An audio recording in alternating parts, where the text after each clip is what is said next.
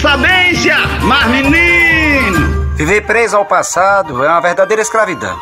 Você está preso ao passado e não consegue experimentar o presente, não consegue experimentar o sol, a chuva, não consegue ver poesia nem beleza em absolutamente nada, porque você está preso ao passado.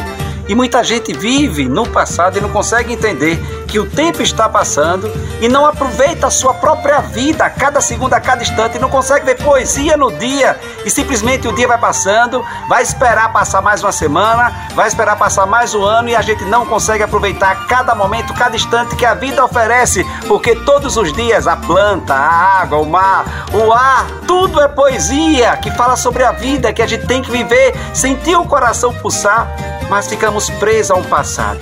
Ainda aparecem pessoas para nos deixar mais deprimidos ainda, mais angustiado ainda, para colocar a gente lá para baixo. Ah, se você soubesse como você é especial, ah, se você soubesse como você é belo, bonito e importante. Você viveu o presente agora, nesse exato momento, da esperança do futuro. O amanhã depende da escolha que você faz.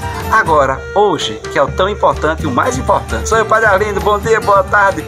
Boa noite, amanhã vai ser melhor se você começar a viver a sua vida hoje, rapaz. Oxe, oxe, oxe, oxe, ainda preso no passado, acredito não.